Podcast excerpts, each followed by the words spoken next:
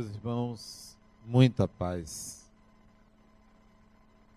Alguns anos atrás li um livro que me marcou bastante pelo conteúdo, pela veracidade das informações. Esse livro se chama Jovens no Além. É da década de 80 do século passado. Quatro jovens desencarnaram e mandaram cartas para os seus pais. E um deles me chamou bastante atenção, o Adi Abraão Filho, de uma família judaica. Esse jovem, então com 17 anos, um menino, praticamente, estava na escola, teve um mal súbito, a família liga para os pais, isso em São Paulo, e quando o pai sai do trabalho direto para a escola, já encontrou o menino morto, desencarnou por uma síncope cardíaca, desencarnou sumariamente. Este homem ficou desolado com a morte do filho, tão jovem, tão desolado, que ele ia ao cemitério à noite, ficava junto da cova do filho, chorando à noite para ninguém ver a administração do cemitério reclamava com ele, ele sair. E ele passou a se esconder numa gaveta acima da do filho, do corpo do filho, e ali ficava deitado dentro dessa gaveta no cemitério, chorando a morte do filho. Só foi descoberto uma vez porque ele fumava. E o vigia via uma fumaça saindo dali e lá era ele que estava deitado, chorando a morte do filho. E ele contava que ele gostava tanto do filho que acordava às vezes meia-noite, ia no quarto do filho porque via a luz acesa e via o filho estudando. E ele não entendia por que, que o filho estudava tanto, porque era tão bom aluno, não precisava estudar até meia-noite. Às vezes de madrugada ele acordava, o filho estudando no quarto. Mandava o filho dormir. Não satisfeito com a morte do filho, ele vai a Uberaba e lá, Chico Xavier psicografa uma carta. Mas antes da psicografia, ele se apresenta ao médium, o pai, diz: Eu sou, eu sou pai de Uadi, que morreu. E aí Chico automaticamente diz: Seu filho não morreu ele está aqui. Ele é um apóstolo de Jesus. E aí vem a carta. Na carta, ele explica ao pai que as noites que ele ia lá, no quarto dele, para ele apagar a luz e dormir, ele não estava estudando. Ele cuidava da administração de um grupo que ele tinha de adolescentes que saía pedindo alimentos para entregar a certas famílias que eles visitavam em bairros pobres de São Paulo. Ele era quem administrava, colocava o nome de todo mundo, as doações que conseguia, para quem eram destinadas. Ele era o administrador do grupo. Então, ele passava horas nessa tarefa de organizar o grupo que ele chamava de samaritanos. Veja a ocupação de um jovem de 17 anos. Hoje você vê jovens se reunindo para fazer trabalhos escolares. Se reúnem na casa de um, na casa de outro. Organizam os estudos. Você vê pessoas reunidas para organizar uma festa, pessoas reunidas para organizar um trabalho de grupo num centro espírita, pessoas que se organizam na igreja para consolar outras. Nós nos organizamos em diferentes grupos com diferentes interesses. E a pergunta que eu faço para vocês: de que grupo você faz parte? Quais são os interesses pessoais, coletivos, de prazer, de auxílio, de ajuda, de organização social? Pela quantidade de horas que você dedica em favor da sociedade, é possível medir o seu grau de evolução. Quantas horas você se dedica ao próximo, à sociedade? Como esse jovem, 17 anos, 16, 17 anos, porque ele já fazia isso há algum tempo.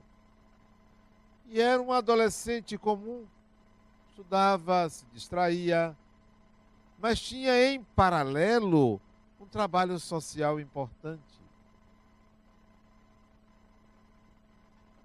Se hoje você usa suas horas para atender apenas às suas necessidades, você está perdendo tempo. Gaste um pouco das suas energias, engaje-se num projeto social, seja aqui no centro espírita, seja numa igreja, seja no clube social, seja na sua faculdade, na sua escola, onde for. A sociedade precisa de pessoas que se dediquem a ela, porque é essa sociedade que você vive e que você retornará numa próxima encarnação. Desencarna você, todo mundo desencarna. Vai fazer o que no mundo espiritual? Não pense que o mundo espiritual é um lugar onde só tem hospital, onde só existe obsessor, ou enfermeiro ou médico. A complexidade da vida espiritual é muito maior do que a nossa. A diversidade de atribuições, de afazeres é muito grande. Então você vai fazer o que quando desencarnar?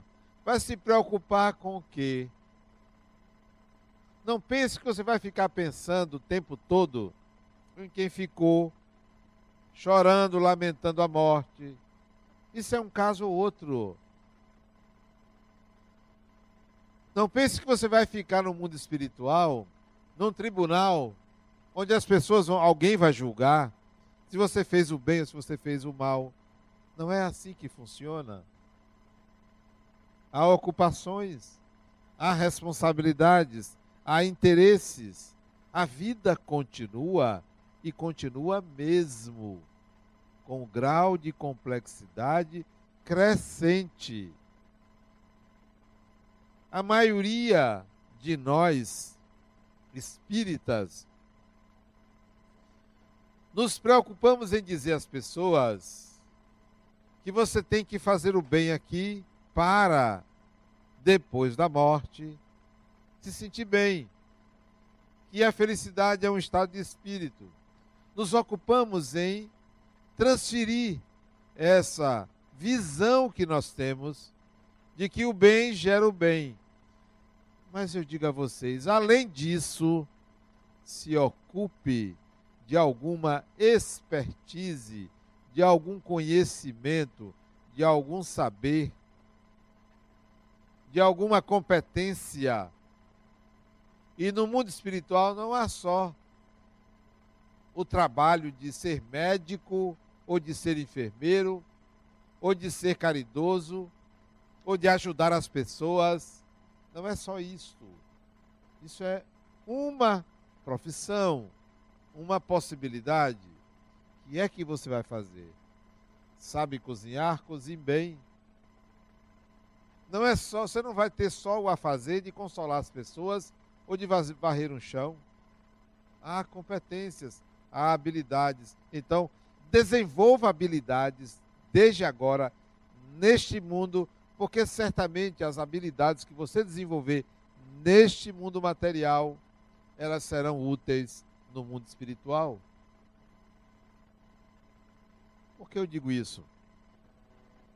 Porque no século 18, século 18, portanto, de 1701 em diante, século 18, espíritos mais amadurecidos que já vinham há várias encarnações se ocupando de organizar a sociedade material, de contribuir para a melhoria da sociedade material, não só no campo religioso, como no campo político, como no campo científico, como no campo literário.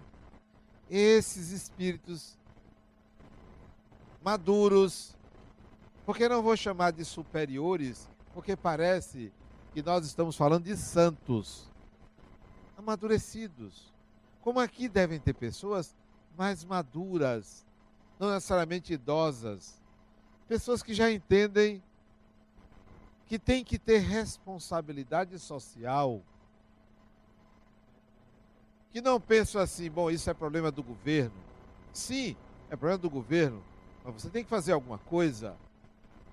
Não entregar aos outros a responsabilidade de fazer a sua parte. É a mesma coisa que alguém masca um chiclete ou chupa um bombom e joga o papel na rua e pensa assim: não, o lixeiro varre. Ora, você é o lixeiro.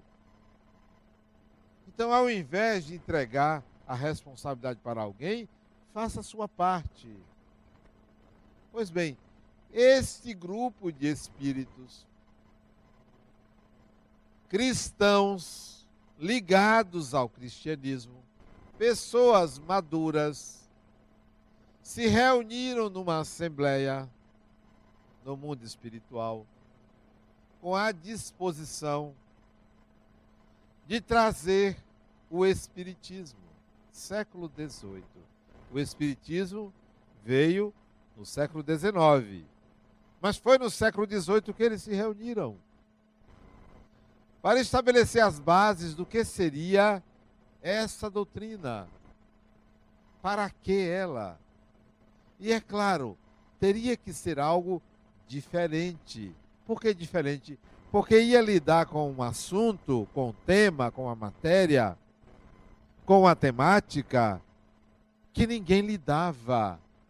Essa temática era a mediunidade, a comunicação entre os dois mundos, a reencarnação. Seria, portanto, uma doutrina diferente, diferenciada. E ainda tinham que escolher quem iria reencarnar, reencarnar para isso. Quem seria? Qual daqueles espíritos teria essa responsabilidade? Vários poderiam assumir essa responsabilidade mas teria que ser um. Outros deveriam reencarnar ao mesmo tempo para dar bases ao tema, à temática, mas um deles teria que estar à frente. Eram espíritos cristãos, pessoas que se dedicavam ao cristianismo. Repito, as artes, as ciências, a literatura, nos vários campos do saber, ao direito, aos estudos da mente. Essas pessoas se reuniram. Uma vez aqui, eu convidei pessoas para estruturarmos um trabalho com idosos. E, e nos reunimos ali em cima, 120 pessoas. 120. Bastou chamar. Basta que alguém tenha a, o interesse, a intenção, as pessoas aparecem. Se eu aqui convidar pessoas para se revezarem em cuidar de crianças, vai aparecer muita gente. Se eu aqui convidar pessoas para me ajudar a traduzir um livro, vai aparecer muita gente. Basta que alguém mobilize, desperte o interesse, porque a vontade de ajudar está presente.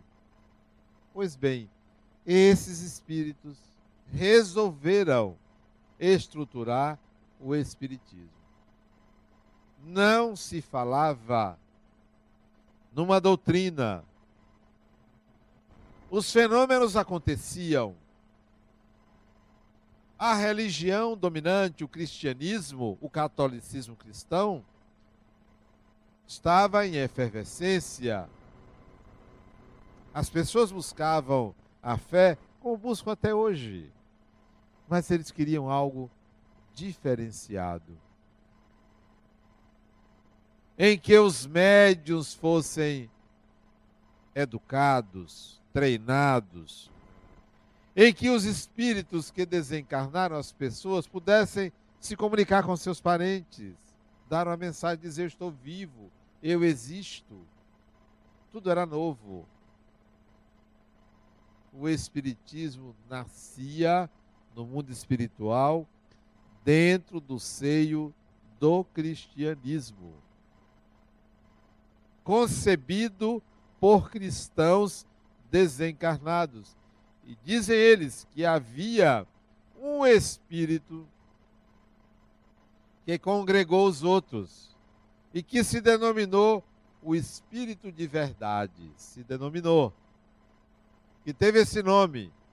Esse Espírito, que ninguém sabe quem é, alguns supõem que era o próprio Jesus, foi quem congregou essas pessoas. Vamos fazer isso e deu as bases do Espiritismo. E se vocês pegarem o livro dos Espíritos, está ali o que é a doutrina espírita, de que trata o Espiritismo, assinado pelo Espírito de Verdade. Esse Espírito que era o líder dos outros. Eu digo a vocês, que inveja. Como eu gostaria de ter feito parte daquela pleia de espíritos, mas não estava à altura àquela época, porque não tinha amadurecimento suficiente para estar nesse grupo de espíritos. Foi esse grupo de espíritos que gerou o espiritismo. Eles chamaram do espiritismo um novo cristianismo. Cristianismo redivivo.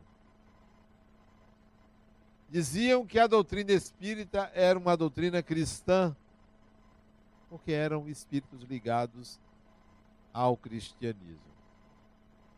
Imagine hoje se alguém chegasse e convidasse vocês para promover uma nova doutrina, vocês desencarnados, e que essa doutrina guardasse sintonia com suas ideias Será que vocês se juntariam a um grupo para fazer isso?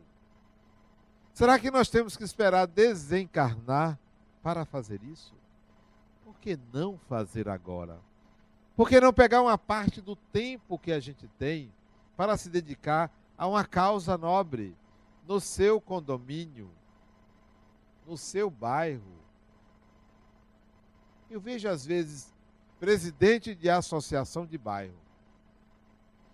Geralmente são pessoas que têm interesses políticos, que são cabos eleitorais. Mas imagine o sacrifício que não é uma pessoa se dedicar a causas sociais, a se preocupar com a sociedade. Pode ser até que tenha interesses particulares envolvidos, mas se dedicam a causas coletivas. Eu tenho uma paciente que ela tem 76 anos. 76 anos. Lúcida, lúcida, lúcida. Anda normalmente durinha, durinha. Anda sozinha. 76 anos. Desses 76 anos, pegue 60 dedicadas, 60 anos dedicados a uma causa coletiva. Uma causa coletiva. Viajou o Brasil inteiro, o mundo, por causa desta causa ligada à psiquiatria. E graças a ela, algumas leis foram alteradas. Graças a ela, algumas instituições nasceram. Graças a ela. Bom, por conta dessa dedicação, desse envolvimento com a sociedade, melhorando a sociedade, inclusive sofreu ameaças de morte. Um dos amigos dela que eram, que era lutava junto com ela, foi morto por causa de causas coletivas. Vale a pena? Vale a pena. O preço é alto. Por causa disso, a família dela, ela casou, teve filhos, três filhos. Totalmente desestruturada a família dela, porque ela se dedicou a causas coletivas. Causas coletivas. Vale a pena a gente fazer alguma coisa por essa sociedade. Se os bons não assumem, os maus tomam conta. Olha o resultado aí. Os maus tomam conta. E pousam de bons, de honestos, de heróis. Por quê? Porque nós não fazemos a nossa parte. Eu hoje conversava com um amigo de manhã cedo e estava dizendo, dois amigos, dizendo eles dois, que nessa eleição passada Muitos se elegeram comprando votos. Mas sabe qual é o problema? Há quem venda o seu voto. Há quem venda. Não são só eles. Há quem venda. Se há quem venda, há quem se eleja. Há quem se eleja. Então o problema é nosso, não é só deles. Vamos nos engajar em causas que valham a pena para melhorar esta sociedade. Não é só melhorar você. Faça o seu trabalho de melhoria interior. Se autotransforme. Mas não esqueça de fazer alguma coisa pela sociedade. Porque não adianta um se transformar. Você se transforma. Que bom para você. Mas fica aí o problema todo para os demais. Se todos se transformassem simultaneamente, ótimo. Mas não acontece essa transformação simultânea. Então, no seu processo de autotransformação, não se esqueça de fazer algo pela sociedade onde você mora, onde você vive. Seja um condomínio, seja a rua, o bairro, a cidade, o país, o planeta, faça alguma coisa e não cobre. E não jogue na cara dos outros que você faz e ninguém faz. Faça por você. Faça pela sociedade por você. Se o outro não faz, pelo menos vai ver seu exemplo. Aqueles espíritos trouxeram uma doutrina fantástica que hoje ilumina e esclarece milhões de pessoas. Nós que passamos a entender que a vida continua, que passamos a entender de espiritualidade. Recentemente, de 30 anos para cá, recentemente, a doutrina espírita tem 160 anos, vai fazer agora em abril, porque surgiu em 1857. Recentemente, de 30 anos para cá, começaram a surgir filmes com temáticas espíritas. Isso é graças ao Espiritismo. Porque o Espiritismo não é privilégio de uma pessoa, não temos Papa, de um centro espírita, de um grupo, de uma federação. O Espiritismo, dizia Allan Kardec, anda no ar. Então, graças à reverberação, à ressonância mórfica do Espiritismo, o mundo muda o olhar espiritual. Já não é mais aquele olhar piegas de pessoas desencarnadas vestidas de um lençol branco, ou então pessoas desencarnadas de preto. Embora você encontra Guerra nas Estrelas, o lado escuro da força é preto, é negro. Mas o lado escuro da força não é tão escuro assim. Pode ser branco, pode ser amarelo, pode ser cor-de-rosa, porque é humano. Nós estigmatizamos a negritude, o negro, colocando como se fosse o mal. Isso foi preconceito. Não, o mal não tem cor. Não tem cor. O bem não tem cor. Você pode pensar em luminosidade, porque o Criador, o Criador, resolveu fazer a luz. Resolveu fazer a luz. Sabe por quê? Eu acho que ele vivia na escuridão. E sabe uma coisa? Para eu enxergar melhor, eu vou fazer a luz. Eu acho que Deus pensou assim. Mesmo quando eu converso com ele, ele tem até mudado algumas ideias dele. Por quê? Imagine, por que fez a luz? Se fez a luz, é porque vivia na escuridão. Isto é um mito. O Fiat Lux é um mito. É a nossa consciência que precisa pensar na dualidade escuridão, luz na realidade nunca foi assim. Nós não sabemos como é que isso surgiu. Nós teorizamos. Então, o Espiritismo traz essa doutrina que reverbera na humanidade, esclarecendo pessoas, comunidades, a humanidade. Hoje, o filme com temática espírita fala de reencarnação, de mediunidade, de elevação espiritual, de iluminação, fala de tudo abertamente. Abertamente. E as igrejas, os templos, as religiões começam a absorver isso. Não necessariamente ou somente cristãos. Eu conversava com uma pessoa, não me lembro agora quem, a semana retrasada, no meu consultório. Não me lembro, porque aos 61 anos você se dá o direito de esquecer. Né? Não esqueci, a gente esquece. Memória seletiva, não me lembro. Eu sei que é essa pessoa, ela tem uma, uma visão budista.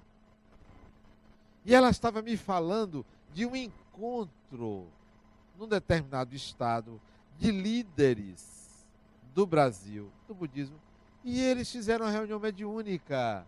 Porque para mim a reunião mediúnica, você captar a transcendência e a transcendência falar é mediunidade. Porque transcendência não deveria falar, mas se fala é um espírito que está falando.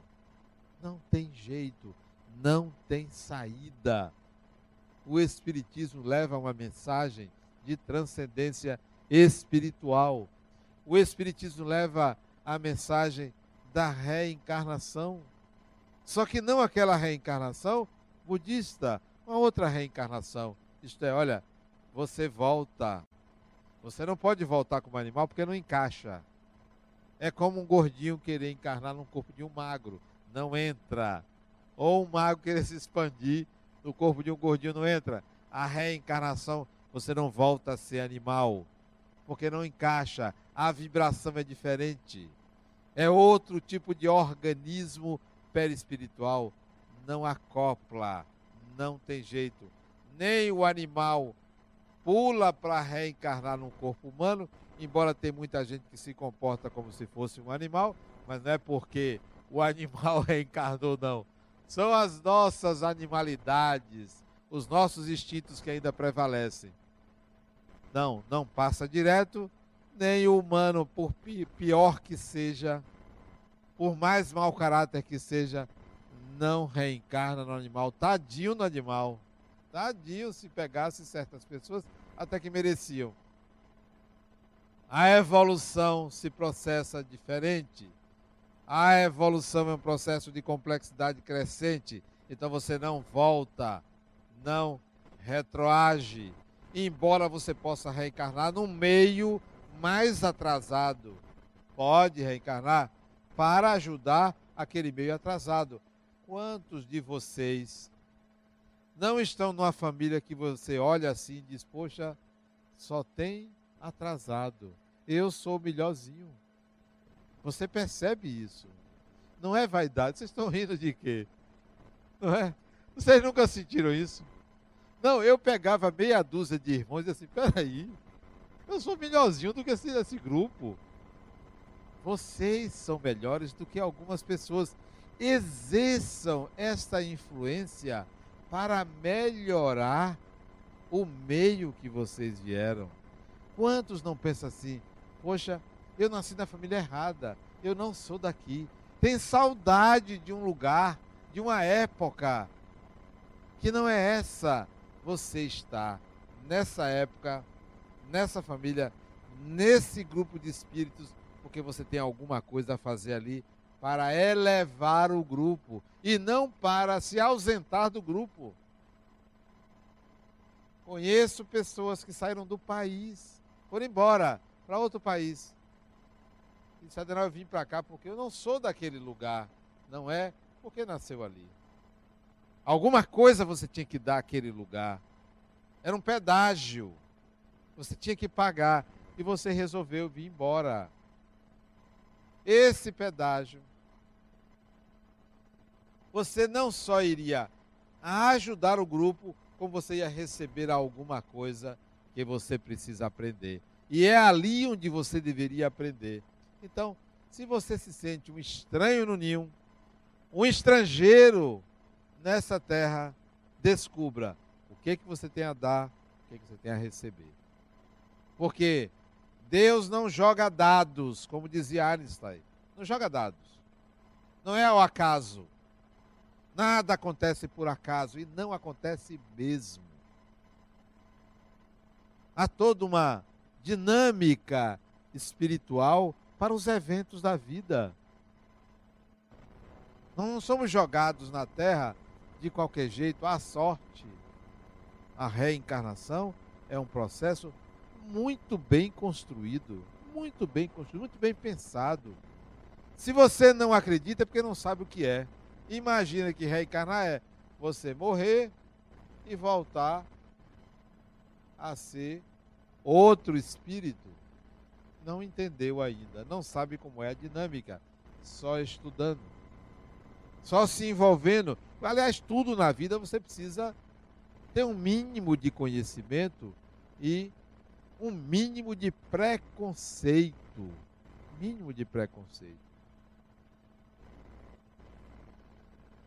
O Espiritismo, então, foi planejado dentro do cristianismo para ser uma doutrina cristã e, simultaneamente, trazer algo de novo que o cristianismo não trouxe. Não trouxe. Não veio com. Dizem que mudaram as palavras, os termos. É até possível. Mas não trouxe. Não está aqui Você vai numa igreja, não se fala de reencarnação. Você vai na igreja, não se fala de mediunidade, embora se pratique. Não trouxe. Não é do catolicismo a reencarnação. Não é. Se incluir, já não é catolicismo. Não é do catolicismo padre casar. Se casou, não é padre. Para isso criaram o protestantismo. Que o pastor pode casar, no Espiritismo não tem padre, não tem pastor, não tem sacerdote. Somos todos espíritos. Não tem hierarquia. Por estar aqui em cima, eu sou superior a vocês por causa da altura disso aqui, só por causa disso. Só por causa disso. Não há uma hierarquia porque eu sou expositor, porque eu dirijo o centro espírita. Não diz nada. Porque sou palestrante, falo, falo aqui, falo ali. Não, isso não eleva ninguém. E aliás, as pessoas me procuram transferindo para mim um poder que eu não tenho. Não tenho. Nós projetamos a nossa sombra dourada no outro. Achamos que é o outro que pode, quando esse poder é seu. Você transfere para a pessoa, é sua sombra dourada. Todo o bem que vocês pensam que eu tenho, está em vocês, está em cada um. O que eu tenho é o meu. Cada um tem o seu. Então, não, no Espiritismo não tem hierarquia. Não tem mais elevado e menos elevado. Tem pessoas mais esclarecidas, mais amadurecidas pelo tempo de estudo, de dedicação mas não são mais elevados do que isso. Quando eu vejo pessoas que se colocam num patamar elevado, sem um trabalho real, que sustentasse a sua fama, eu fico triste. O inverso disso, Dom Paulo Evaristo Arnes, um cardeal. Esse sim, um trabalho enorme em favor da sociedade. Não era só um pregador. Não era só um pregador. Um trabalho enorme. Dedicação a causas coletivas. Então, esse poderia se chamar espírito elevado. Eu apenas chamo uma pessoa mais madura, um espírito amadurecido que vem e realiza um trabalho fantástico. E era cardeal. Não tem nada a ver com o espiritismo mas que você chega assim e reverencia. Por quê? Porque por detrás das palavras existe uma ação, um resultado, uma dedicação. Então, o Espiritismo vem trazer algo diferenciado, que é a relação com o mundo espiritual. O Espiritismo pegou o mundo espiritual, tirou de onde estava, lá no céu, lá no inferno, e trouxe para aqui. É aqui, não é lá. Os espíritos estão aqui conosco. Pode existir aqueles que estão lá, de um lado ou de outro, nas várias regiões do mundo espiritual, mas eles renteiam conosco. Seu pai, sua mãe, seu avô, sua avó, seu irmão, sua irmã, seu filho, sua filha, qualquer que seja a relação que existiu, nós nos comunicamos, nós nos relacionamos. A outro, outro dia chegou para mim, eu quero falar com ele. O noivo desencarnou. Eu quero falar com ele. Criatura, será que ele está em condições de falar com você? Ele desencarnou. É muito cedo. Espere. Na hora que for possível, ele vai se comunicar nós o conhecíamos. Sabemos do amor entre vocês. Espere, tenha paciência. Não fique ansiosa por uma comunicação mediúnica. E aliás, tem muita gente com vontade, mas tem medo. Por quê? Porque cria fantasias. Quando a comunicação é simples, natural, normal, de pessoa a pessoa. Nós criamos entes sobrenaturais. O Espiritismo não veio para substituir a religião da pessoa. Quer ser católico e espírita? Pode ser. Quer ser budista e espírita? Pode ser. Quer ser protestante e espírita? Pode ser. Quer ser do candomblé espírita? Pode ser. Quer ser muçulmano espírita? Pode ser. Não sei se você consegue conciliar. O ideal seria que você aderisse às ideias espíritas, compreendesse e vivesse a religiosidade como você quiser. Tanto faz você ser espírita, católico, budista, do candomblé, da umbanda, de qualquer religião. Tanto faz.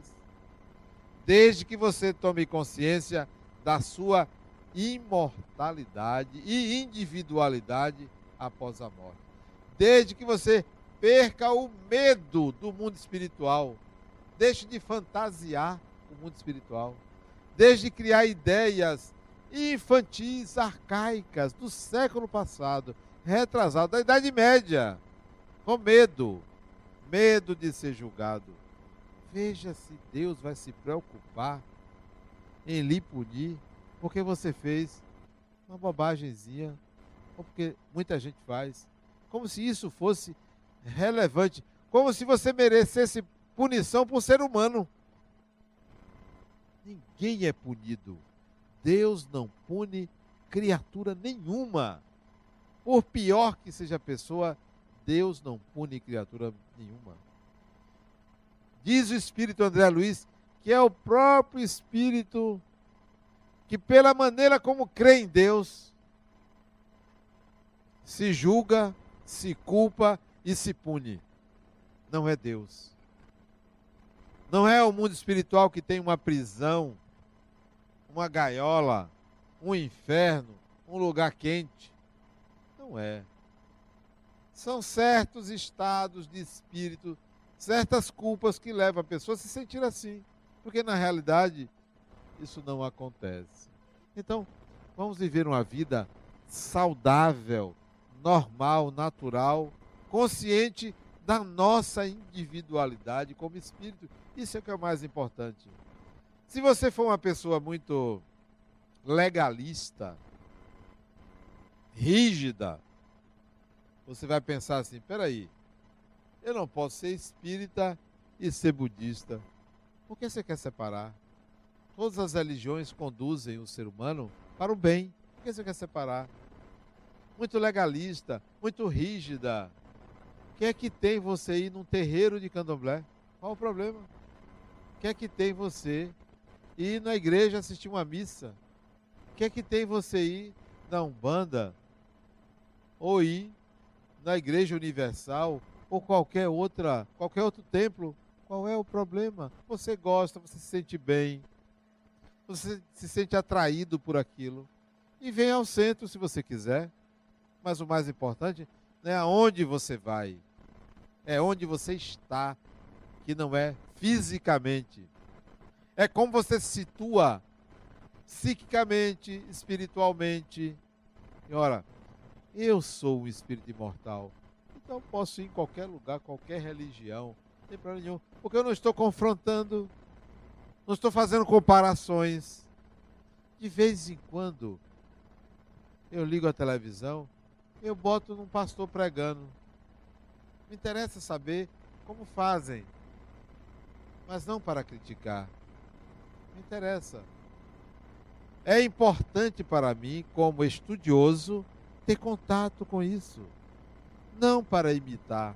Não sou um pregador eu sou um falador, eu gosto de falar. Não sou um orador, não tenho oratória assim bonita. Eu gosto de falar. Eu gosto de falar o que vem na alma, o que está dentro de mim, o que quer sair. Então não vou chegar e criticar um pastor, como muita gente critica. Eu entendo que ele, como eu, somos instrumentos de Deus para o esclarecimento das pessoas. Somos instrumentos. Porque há pessoas que não estão em condições de aceitar o Espiritismo. Não estão.